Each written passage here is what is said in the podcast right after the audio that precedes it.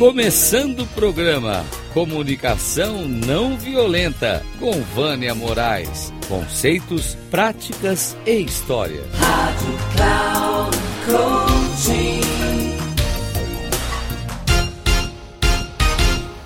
Olá, hoje nós vamos falar de sentimento. O difícil da gente identificar e difícil da gente deixar o outro perceber, não? Uma das coisas que eu tenho aprendido ao longo desses anos estudando as várias áreas é que não fomos ensinados a deixar a emoção fluir e, consequentemente, não fazemos contato com o sentimento. Daí nos tornamos analfabetos de sentimento.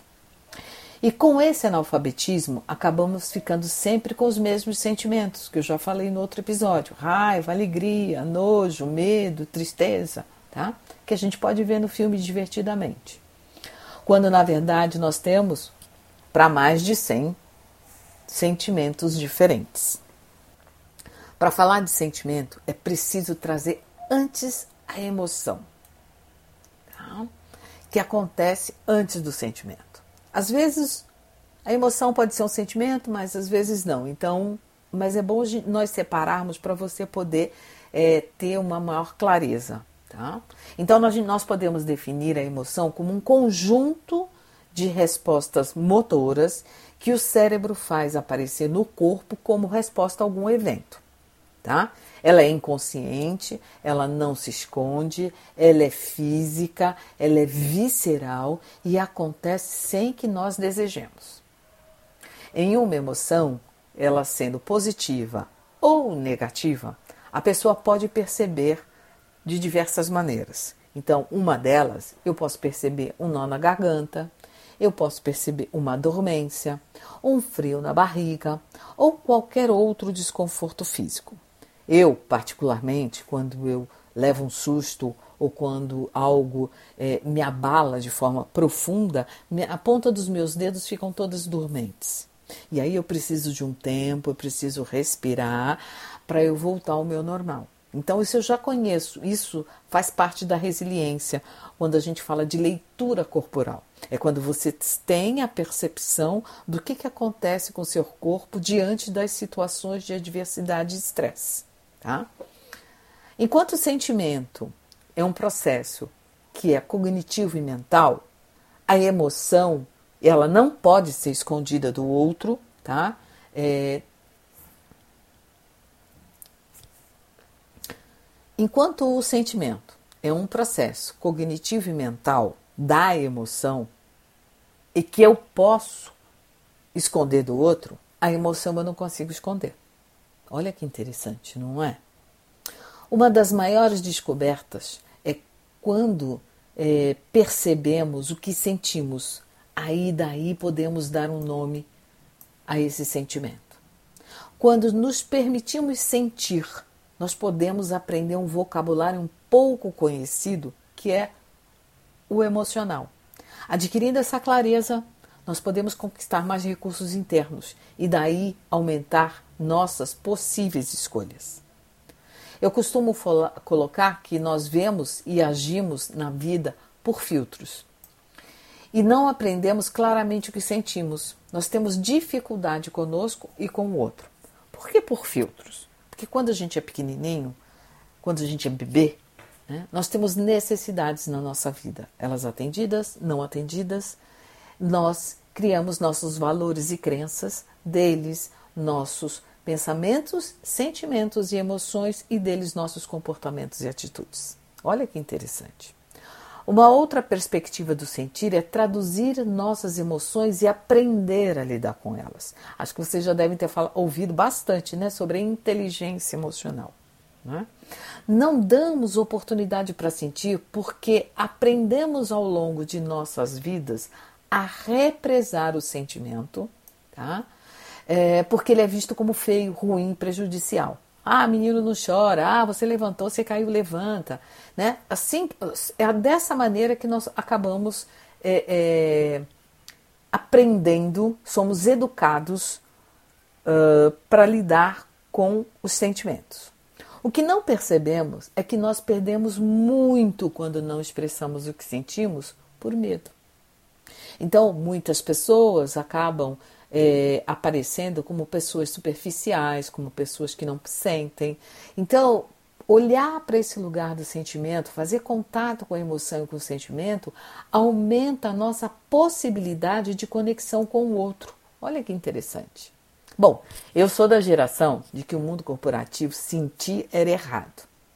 Eu vivi mais de 20 anos em conflito. Olha só, por quê? Eu ouvia dos meus gestores, das pessoas nas empresas, que eu precisava separar o que eu estava acontecendo na minha vida, do que eu estava sentindo, com, quando eu entrava na empresa. Hello! Como é que eu vou separar? Eu sou uma pessoa só. Eu percebo, tem algo acontecendo. A minha filha está em casa com febre e eu vou trabalhar. Eu não vou levar isso, vou fazer de conta que não existe? Não dá. E eu vivia, gente, num conflito e eu me achava uma, uma pessoa assim completamente incompetente. Eu chorava porque é, eu me considerava uma pessoa fora da caixa, porque eu não conseguia fazer essa separação. Achava que eu estava errada e que eu ficava admirada com as pessoas que conseguiam. Gente, sair de casa, como eu falei, com um filho doente, com um pai no hospital, ou estar com uma dor física, isso era visto como ruim. Eu não podia expressar isso porque isso não estava certo. Eu tive alguns momentos importantes em que eu pude de verdade poder perceber o que estava sentindo. E posso dizer que quando sentimos de verdade é quando percebemos a emoção em que parece que o nosso coração vai sair pela boca. Quando renunciamos à nossa necessidade de perfeição e nos tornamos vulneráveis. Olha que lugar! Vulnerabilidade. Normalmente ouvimos que vulnerabilidade é ser fraco. E mudar isso vai ser algo difícil, não? Lembra como eu falei do mindset? Mudar esse mindset vai ser um desafio. Bom, mas vamos lá. Um desses momentos foi quando minha filha nasceu. Olha, naquele momento, gente, minha emoção me explodiu em lágrimas. Meu coração não cabia no peito, eu me sentia enorme, empoderada de mim. Ao mesmo tempo, via aquele sentimento de felicidade que não tinha palavras para traduzir. Eu estava completamente plena, preenchida, feliz. Eu não precisava de mais nada, pois eu tinha tudo. Eu, eu naquele momento eu me sentia, eu me senti um verdadeiro ser integral. Olha só que coisa interessante. Eu acho que as mulheres que estiverem me ouvindo aqui, que tiverem filhos, vão poder perceber. O pai, ele também tem esse lugar, mas a mãe, ela tem o lugar do visceral, porque é umbilical, ela carregou aquele ser durante nove meses na barriga. Né?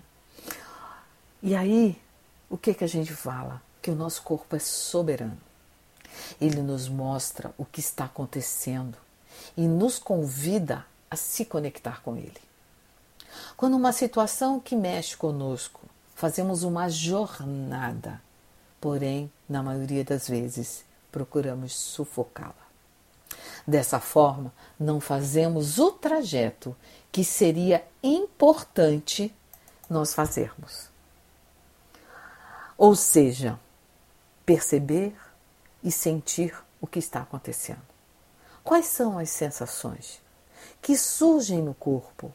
Poder nomear essas sensações traduzi-las em sentimentos e, por fim, aceitar e validar, sem julgar, criticar, esconder, mas apenas deixar vir. Isso é muito novo para nós e ficamos com medo de nos sentirmos pequenos e fracos.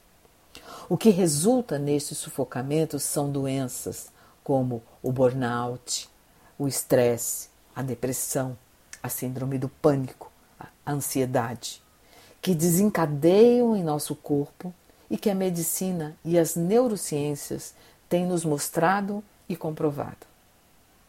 O sentimento tem vida própria e somos responsáveis com o que fazemos com ele. Quando queremos sufocar, esconder ou fazer de conta de que nada está acontecendo e ficamos superficialmente, estamos pretendendo dominar ou subjugar o sentimento, porque acreditamos que o sentimento seja inferior. Para aprendermos a sentir, será importante fazermos uma pausa Então, repetindo, para aprendermos a sentir, será importante fazermos uma pausa. Respirar.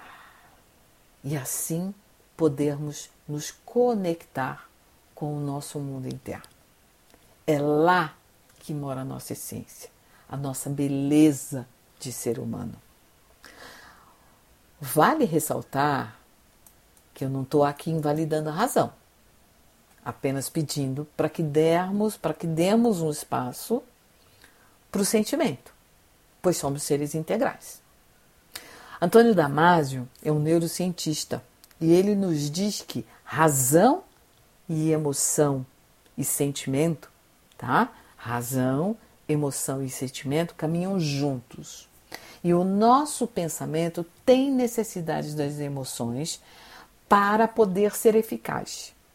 Se quisermos aprofundar em emoções e sentimentos à luz das neurociências, precisaremos muito mais folhas né, para descrever o que eu estou falando aqui para vocês. Uma das frases de Damasco que eu gosto e utilizo muito nas minhas oficinas de CNV é que não é possível ter lógica e razão aplicadas se não houver também a inclusão da emoção e do sentimento dentro da função do problema. Está tudo incluído dentro do mesmo problema, na mesma raiz biológica da vida. Então, você que é líder, você que é mãe, saiba, não dá. Se você fosse usar só é, a, a, a emoção ou só a razão para resolver algum problema, se, se, se não tivesse o ingrediente do sentimento da emoção, você não ia conseguir chegar. Então saiba que nossas tomadas de decisões sempre têm a influência da emoção e do sentimento. Quando nos propomos a viver comunicação não violenta em nossas vidas, nós experimentamos situações de vulnerabilidade a princípio com medo e insegurança. Mas na medida que nos permitirmos sermos vulneráveis, conquistamos a nossa verdadeira autenticidade. Sentir é ser vulnerável. E uma das maiores riquezas de sermos humanos, como diz Brené Brown, é a coragem de ser imperfeito. É possível gradativamente fazermos as mudanças que acreditamos serem importantes para tornar nossas relações intra e interpessoais mais, mais maravilhosas, assim como as vidas das outras pessoas. Então, quando eu estou falando intra, então é sempre toda a comunicação não violenta e tudo que você fizer começa a partir de você. E depois, quando você elabora dentro de você, quando você clareia isso para você mesmo, você abre um espaço para se conectar com o outro. Uma das coisas que eu mais gosto da CNV é que nós podemos recomeçar a todo momento. Então, gradativamente, como eu falei, abrir um caminho dentro de nós para ressignificar, transformar e evoluir. Eu estive relendo um dos livros de Marshall e deparei com algo recorrente, algo que, que eu vejo no meu entorno e que também, quando não estou em alerta, eu escorrego: os julgamentos morais. Você faz isso? Eu faço. Refletindo, percebo que os julgamentos moralizadores estão inseridos em nossas crenças estruturais, as quais aprendemos em nossa infância, com os professores, com os pais e amigos e acabamos por mantê-las em nossas vidas. Os julgamentos moralizadores são aqueles que fazemos do outro quando não gostamos de uma fala ou situação e que, na verdade, nos afasta do que realmente sentimos, ou como melhor Marshall nos diz, o que está vivo em nós. Olha que interessante. Então, é, o que eu aprendo, as minhas crenças, os meus vieses, aquilo que alguém me ensinou, elas interferem na forma como eu percebo os meus sentimentos e percebo do outro.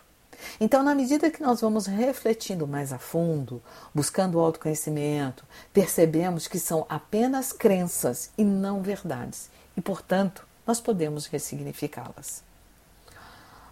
Nós podemos exemplificar quando alguém fala ou faz algo que você não gosta. Em vez de se fazer contato com a emoção e o sentimento que desencadeia, a gente já faz logo um diagnóstico a respeito do outro.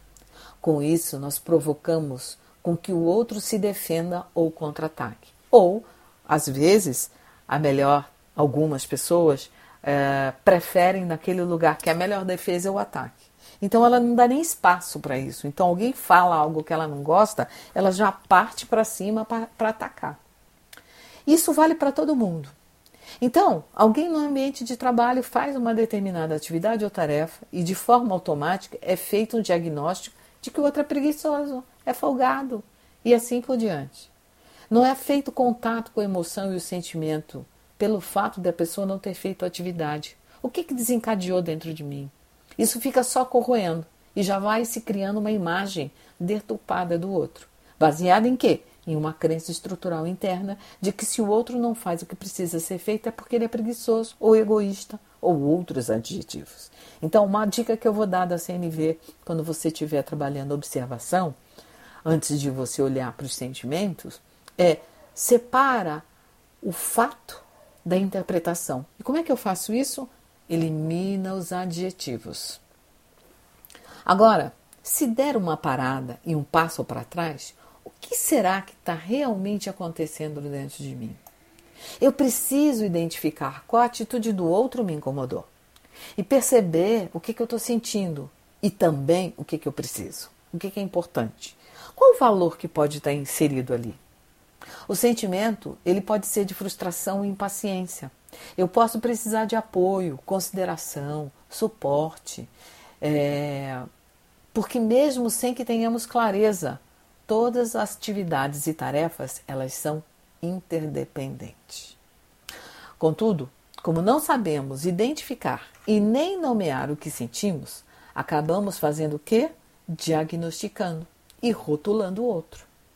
Dessa forma, nasce um desgaste, um mal-estar e podendo gerar um conflito, e que, se não for olhado e trabalhado, a tendência é crescer e pode até culminar numa ruptura no relacionamento ou até mesmo numa demissão ou saída voluntária da área ou da empresa. Olha o tamanho é, do, do, do estrago que, se eu não olhar para o sentimento, o que, que acontece dentro de mim. O interessante observar que isso é recorrente nas pessoas, nas áreas e nas empresas. E por falta de clareza, acredita-se que sempre que o outro é culpado e a própria pessoa não se responsabiliza pela situação. Então, um dos lugares que. Uh, não um dos lugares, mas uma das coisas que a CNV nos traz como alerta é buscarmos o, a nossa autorresponsabilidade por aquilo que a gente sente. Tá? Para finalizar, um dos primeiros passos será aprender a identificar e nomear o que sente. Definir os comportamentos que geraram o um incômodo, sem acrescentar diagnósticos ou rótulos a respeito do outro. É fácil? Claro que não.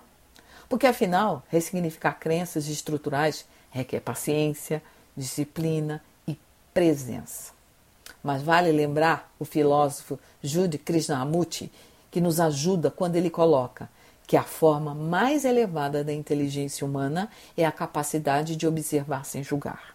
Ou, como diz Marshall, né, praticar a CNV é resgatar o ser humano que existe dentro de mim, é resgatar a minha compaixão. Bom, por aqui eu termino. Sou Vânia Moraes Troiano uma estudiosa e uma aprendiz que busca contribuir para a expansão da consciência do ser humano. Caso você queira fazer contato e enviar suas percepções, o meu LinkedIn, o meu Instagram é arroba Vânia com W, Moraes com E e Troiano com Y. Tudo junto. Um grande abraço e até o próximo programa.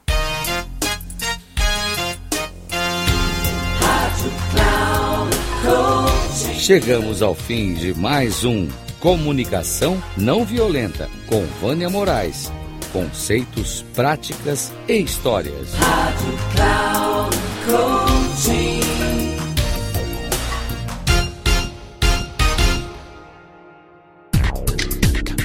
Se ligue. Comunicação não violenta com Vânia Moraes. Conceitos, práticas e histórias você ouve sempre às quartas-feiras às 11 da manhã, com reprise na quinta às 15 horas e na sexta às 18 horas, aqui na Rádio Cloud Coaching. Acesse o nosso site radio.cloudcoaching.com.br e baixe nosso aplicativo na Google Store.